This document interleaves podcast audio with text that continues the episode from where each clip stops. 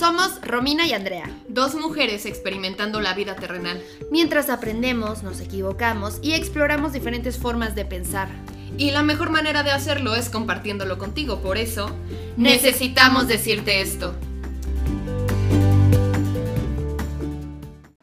Hola amigos, bienvenidos una vez más a Necesito decirte esto. Gracias, gracias por seguir con nosotras, por seguir escuchando este podcast, por seguir compartiendo con nosotras, conocer, crecer, descubrir tantas cosas. Y el día de hoy vamos a hablar de un tema que, como todos los temas, nos gusta mucho y creo que es muy importante. Más que nos guste, es importante hablar de este tipo de temas vamos a resignificar un poquito nuestra relación con la comida, ¿verdad, Andy? Así es, y para eso, siendo Rom y yo, pues no tan expertas en el tema, tenemos a dos invitadas muy especiales para nosotras.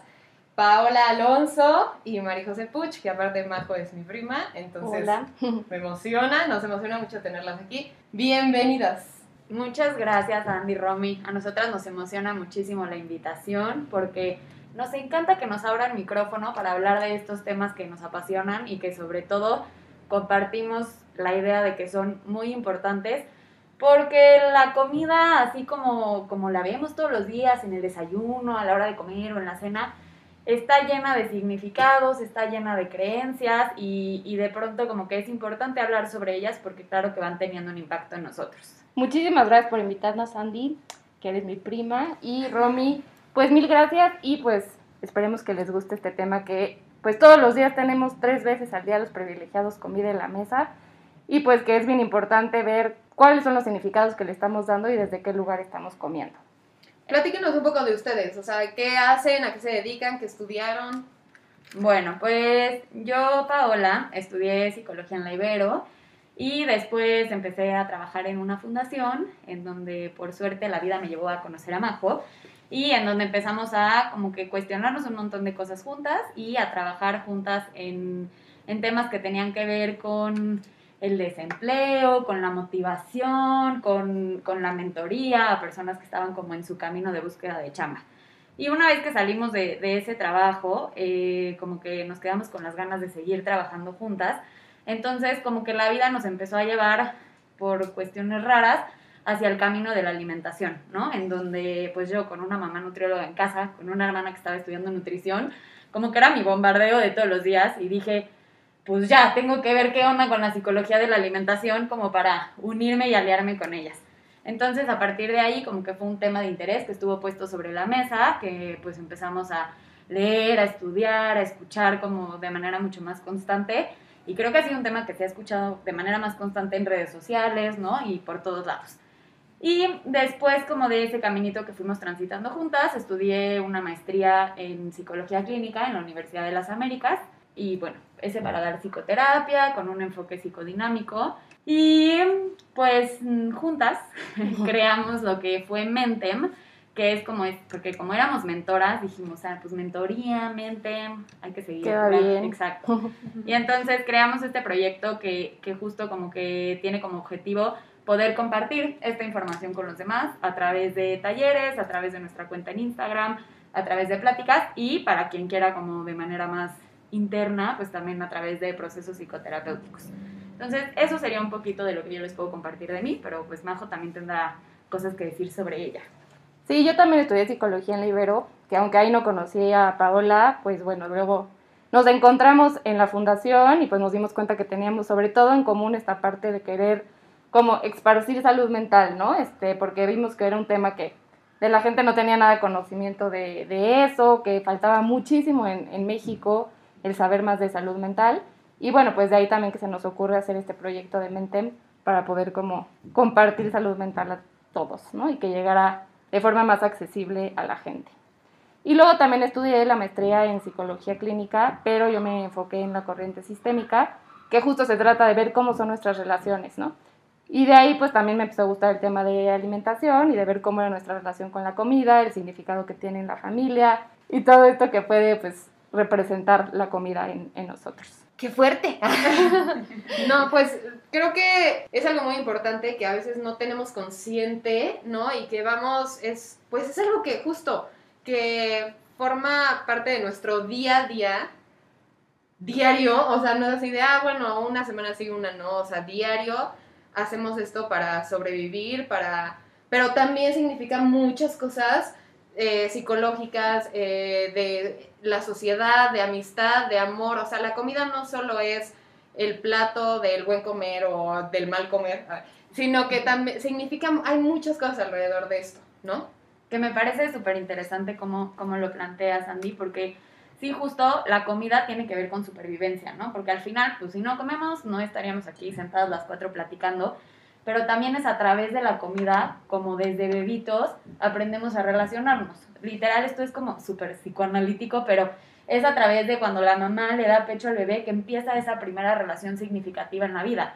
Y eso nos va a ir acompañando también en el cómo nos vamos relacionando con otras personas, ya que vayamos creciendo, no a fuerza siempre desde el pecho de nuestras madres, esperemos, ¿verdad? Pero eso nos va acompañando a que en el futuro vayamos relacionándonos tanto con la comida como con la gente de una manera específica. Entonces, tiene un montón de componentes, porque tiene la parte biológica, ¿no? En donde pues la comida nos va a despertar ciertas cuestiones químicas en el cerebro, ciertas cuestiones hormonales, también la comida es como esta gasolina que le damos al cuerpo para poder cumplir con todas nuestras actividades, ¿no? Y las actividades no son el ir a hacer ejercicio, trabajar, etcétera. Las actividades tienen que ver con que funcione nuestra digestión, que funcione nuestro aparato, pues todas esas cosas que no nos damos cuenta que nuestro cuerpo hace todos los días.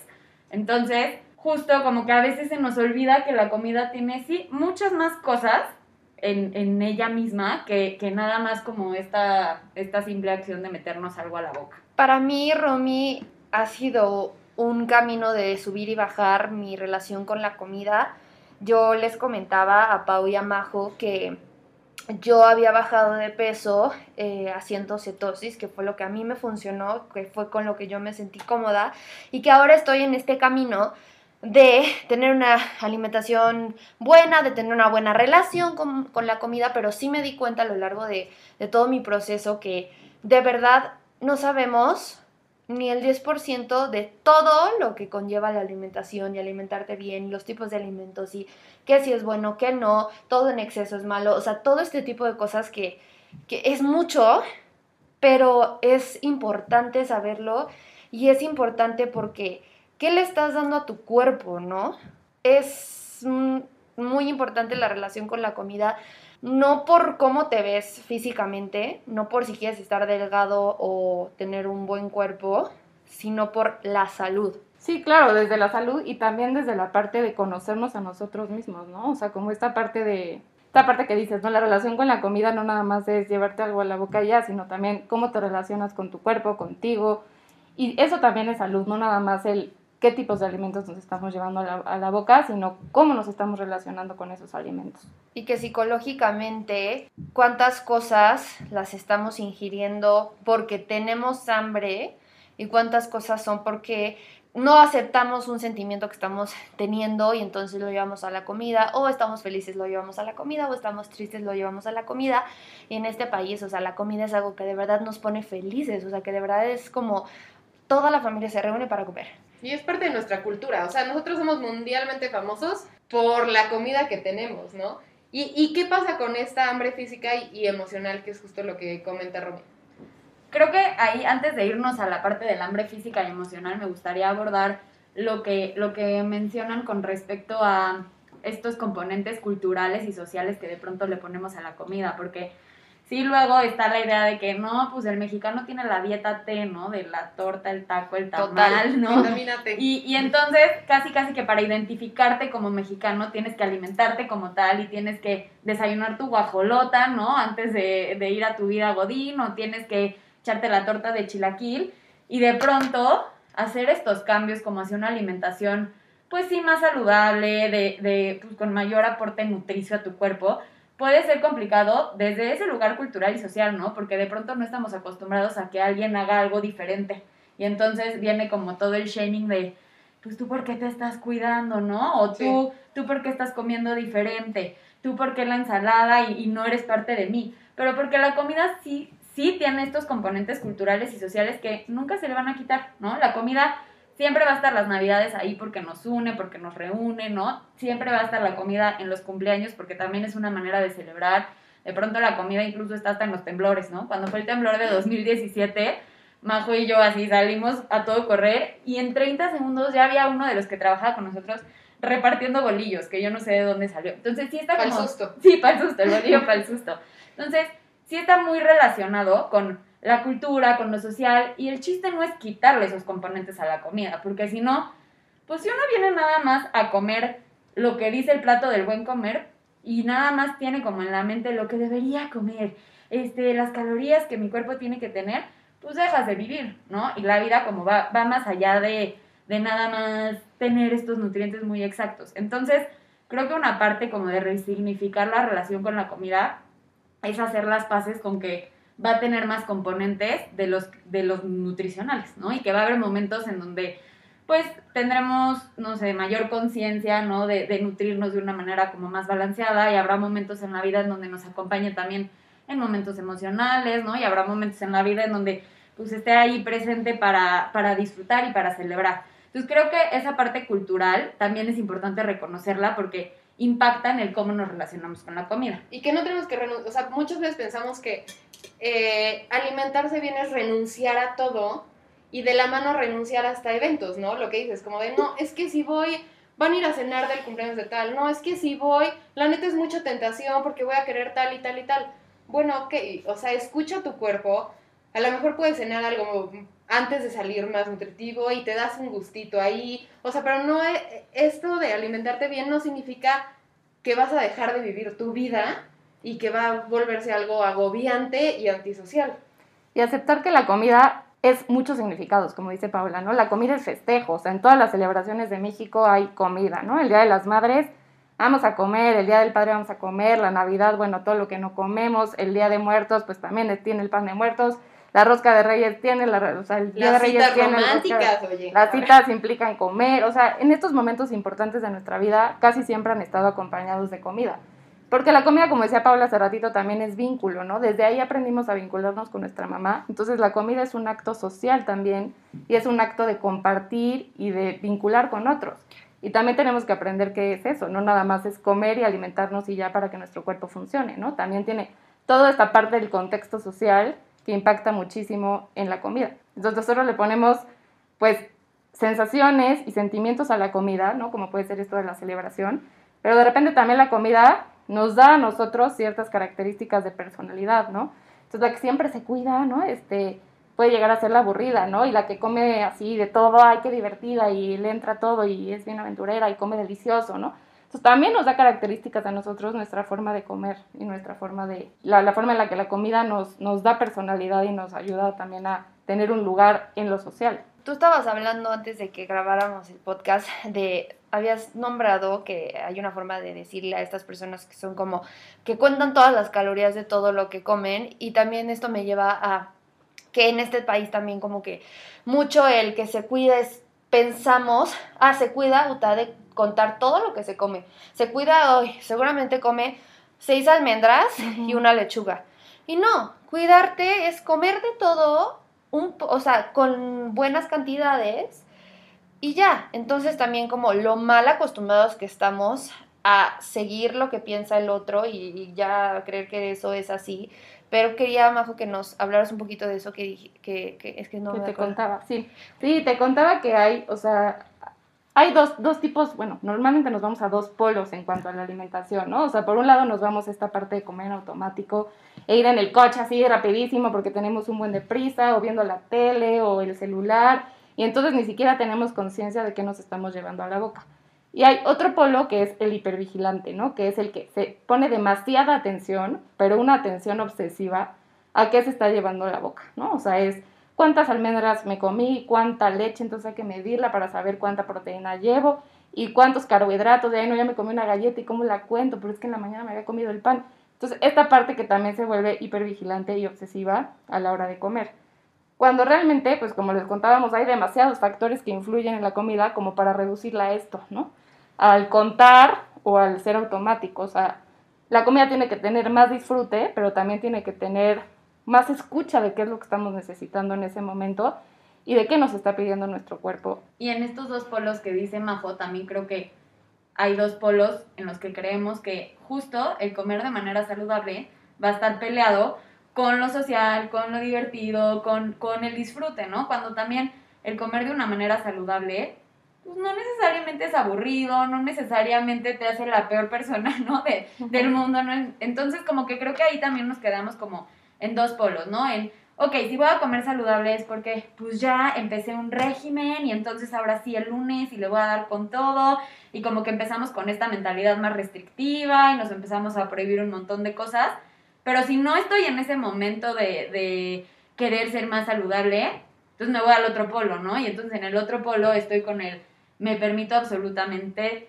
todo, pero déjate, me permito absolutamente todo desde un lugar de amor y de querer honrar a mi salud física y mental. No, es, es como desde un lugar de querer acabar con todo lo que está enfrente y comer como chucherías casi por chucherías me refiero como a pues lo que se nos antoje sin, sin esta conciencia de que me nutra o no me nutra. Y de pronto creo que lo, lo que es tan difícil para, para, todo en la vida es encontrar como esta escala de grises, ¿no? Este balance entre los dos, o sea, que las cosas no son ni blancas ni negras, no tienes que estar en un régimen durante toda tu vida para mantenerte saludable y no tienes entonces que estar en una cuestión como de rebeldía, ¿no? Con, con la comida para, hacer, para disfrutarla, ¿no? Y para disfrutar de lo social y para ser feliz.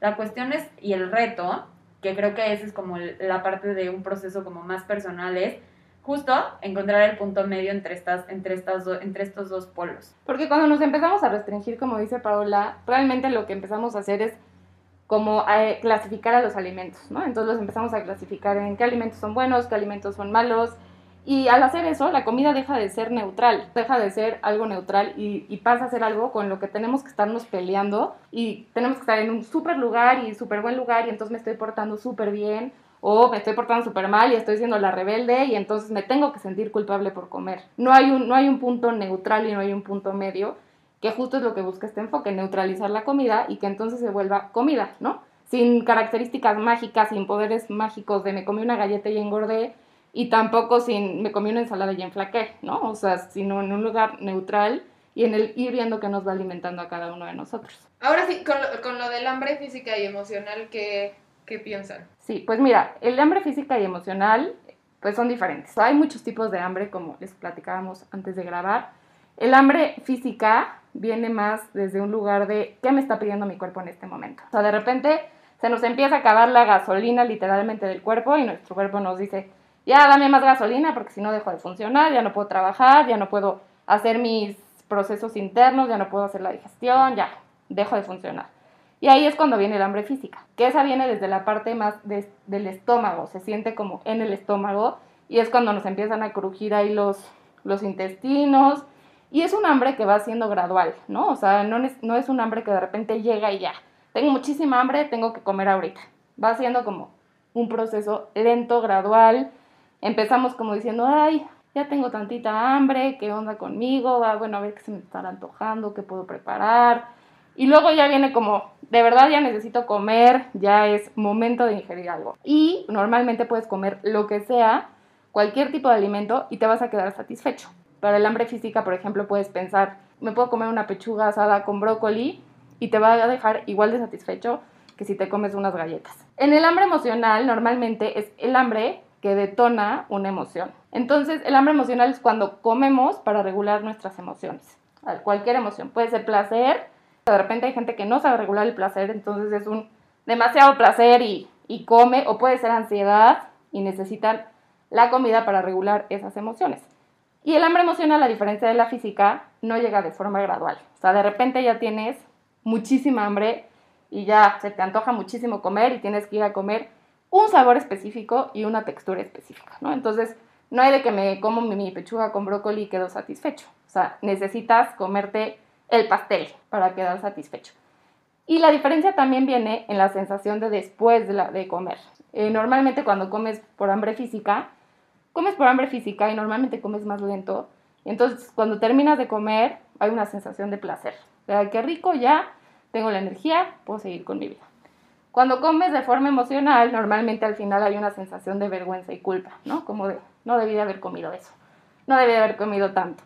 Siento llenísima, voy a dar el botonazo, ¿no? Este, y pues eso nos puede dar también la pauta de cuando estamos comiendo por una cuestión física y cuando por una cuestión emocional. Gustaría comentar que el hambre emocional tampoco es el enemigo. O sea, no está mal de pronto lidiar con nuestras emociones a través de la comida. El problema es cuando se vuelve como nuestra única estrategia para hacer eso.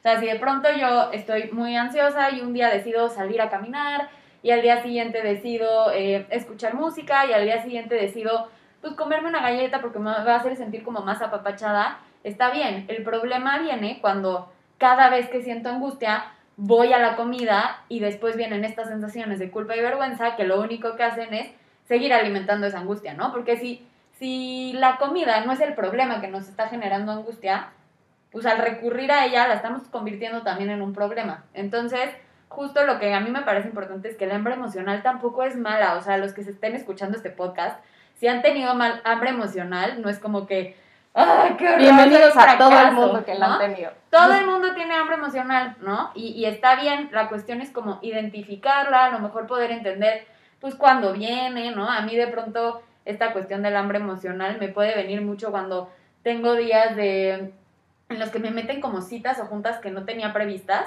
y entonces me cambian el esquema del día, ya estoy ahí con, con la bolsa, ¿no? De las galletas o las palomitas o las papitas como para lidiar con, con, con esos cambios. Pero yo ya entendí que viene de ahí, ¿no? Y ya entendí que a lo mejor también puedo usar otras estrategias para afrontar este hambre emocional. Entonces, como que eso me parece importante aclarar porque de pronto hay gente que como que lo vende como un, te voy a dar los tres tips para que nunca tengas hambre emocional. Quien te esté vendiendo eso te está engañando, amigo. ¿no? Y es normal. Lo que hay que tener es variedad en las estrategias de manejo de emociones, porque mientras más estrategias tengamos, pues vamos a poder ir escogiendo diferente estrategia para lidiar con esa emoción. Entonces iremos variando cuál usar. Y del hambre y la saciedad, o sea, ¿cómo identificas que ya estás full, no? O sea, bueno, antes de llegar más bien a esa, a esa sensación de voy a explotar, creo que me la volé, ¿qué, qué puede hacer uno antes de eso? Nosotros en, en algunos talleres que, que hemos dado, justo lo, lo manejamos como con unos termómetros. Entonces, uno es un proceso, ¿no? Y es un reaprender, porque muchas veces lo que nos ha pasado es que nos dejamos llevar como por señales externas, ¿no? Entonces, el hambre, pues ya nunca entendemos si sentimos hambre o no, pero sabemos que a cierto horario vamos a comer, o ya la dieta nos, nos dijo que a las 11 es la colación, entonces yo puedo ni tener hambre, pero pues como ahí dice que es la colación, pues voy a comer. Entonces, lo primero que tenemos que hacer es como regresar a esta parte interna y de escucha y como que olvidarnos un poco como de estas reglas que existen en- a la hora de la alimentación. Y entonces ahí escuchar un poco lo que decía Majo, como, pues bueno, tu cuerpo al principio a lo mejor va a empezar como a sentir cierto vacío, ¿no? Y en tu mente vas a empezar con, ay, pues qué voy a cocinar hoy, a ver, me voy a asomar al refri, ¿no? Se te va a empezar a antojar cierto alimento.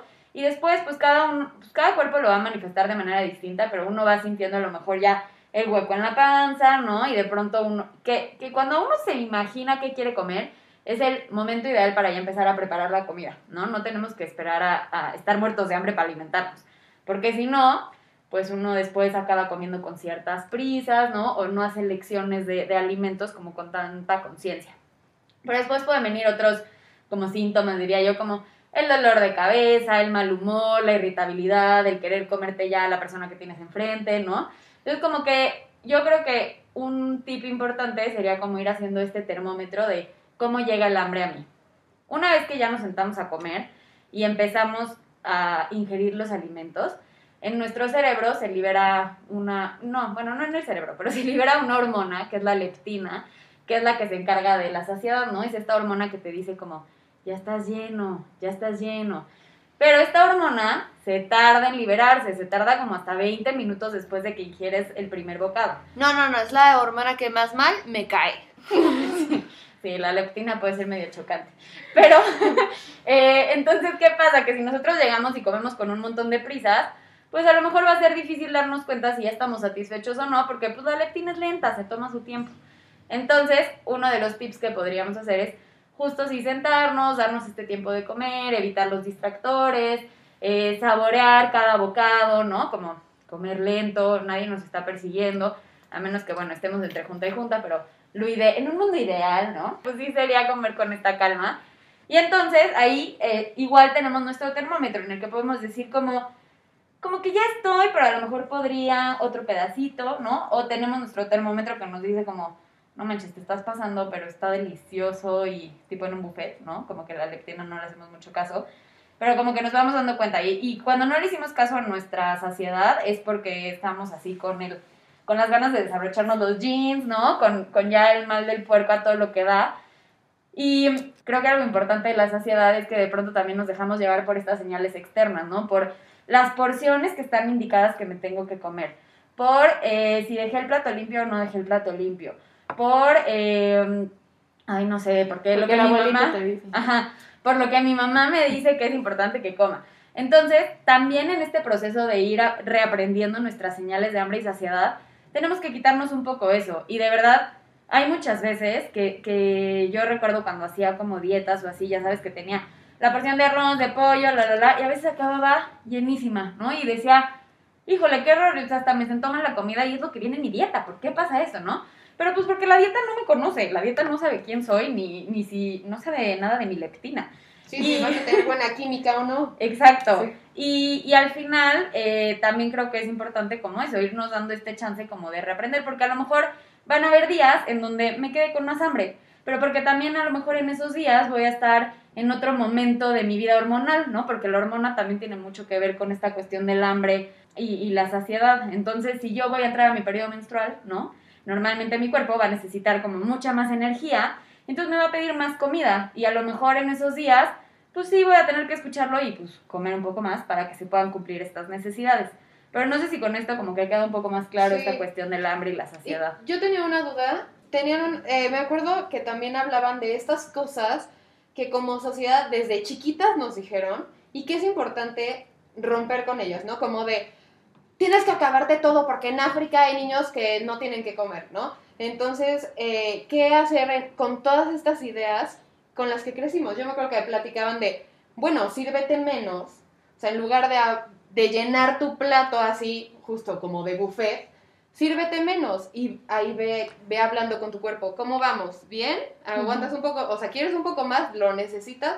O hasta ahí, ¿no? Porque muchas veces sí es de que lo llenamos y entonces ahí entra también no solo la culpa de me la estoy volando con como todo lo que le estoy metiendo, sino la culpa de decir, aparte voy a, ni modo que desperdicie todo esto. Entonces, Aparte voy a matar a, a niños a niños que no tienen estas oportunidades, ¿no? Y se genera como... Que sí, esta parte como social, ¿no? De, de familiar, ¿no? También depende mucho como cómo en nuestras casas nos fueron enseñando a comer y cómo desde nuestras casas, eh, pues nuestra mamá, nuestro papá, etcétera, se relacionaban con la comida, ¿no? Como que qué significados tenía. Pero la comida podría ser algo muy sencillo, nada más que en pues, el ser humano no es sencillo, es bien complejo.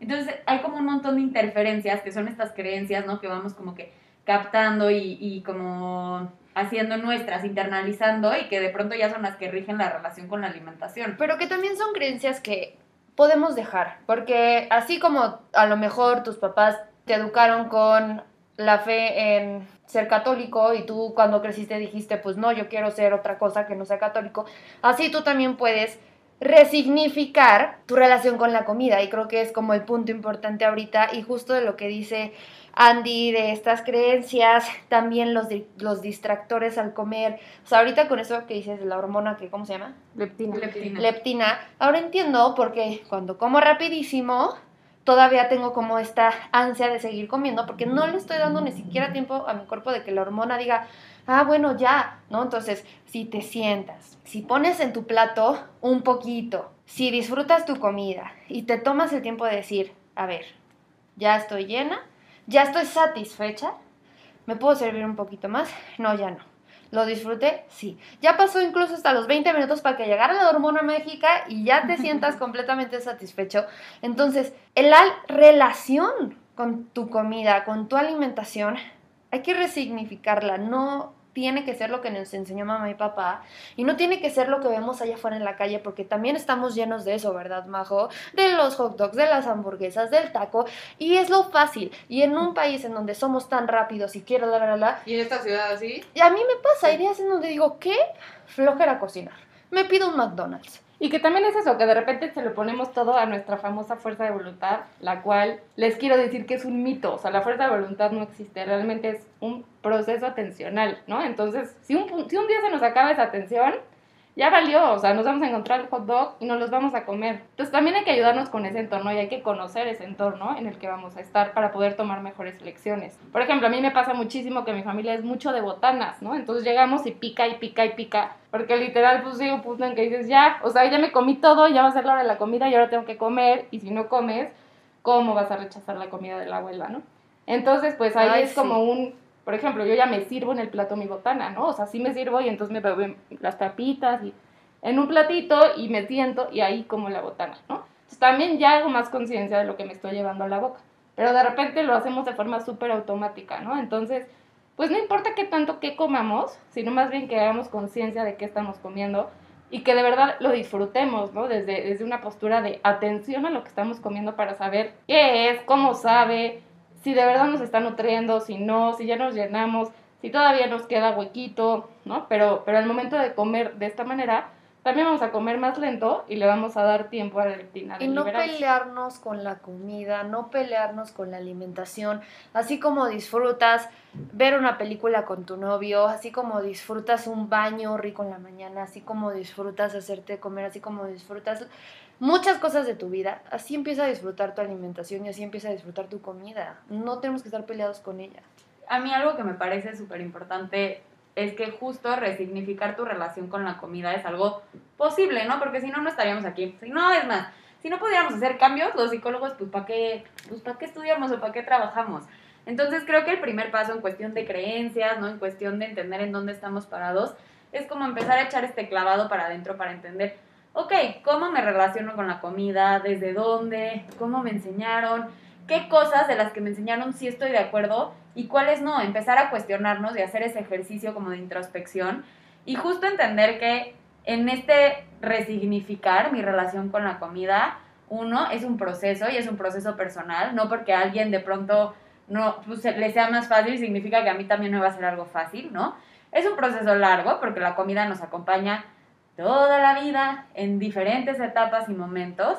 Y también es un proceso imperfecto, ¿no? Porque no todo el tiempo vamos a poder comer de manera muy consciente o de manera intuitiva o de manera súper sana o de manera con mucho disfrute.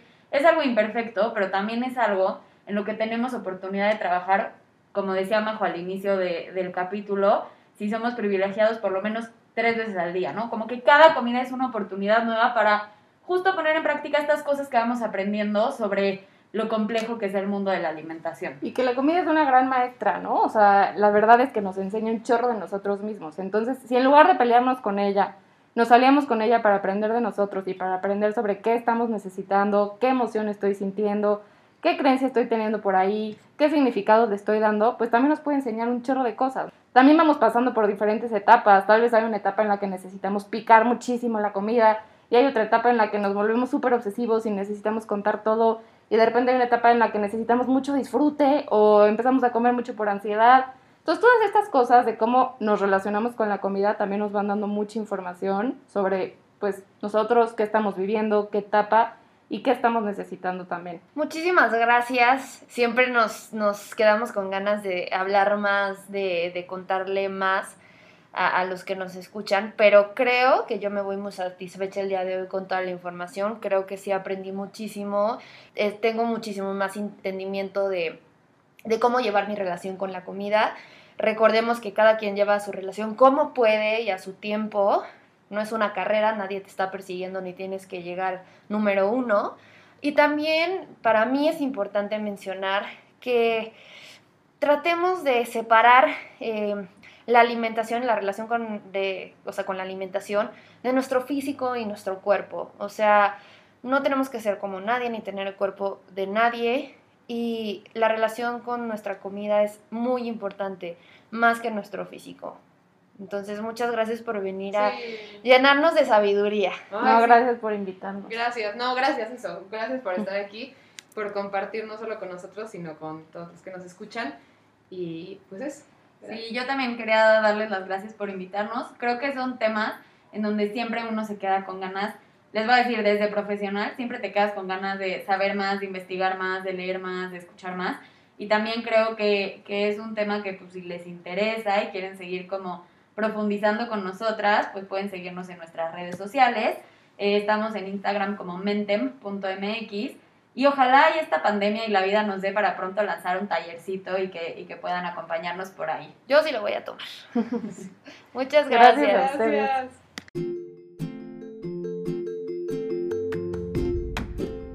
En este capítulo hablamos de la resignificación de tu relación con la comida. Y nuestras invitadas nos quieren dejar una tarea. La tarea es hacer un diario comida emociones.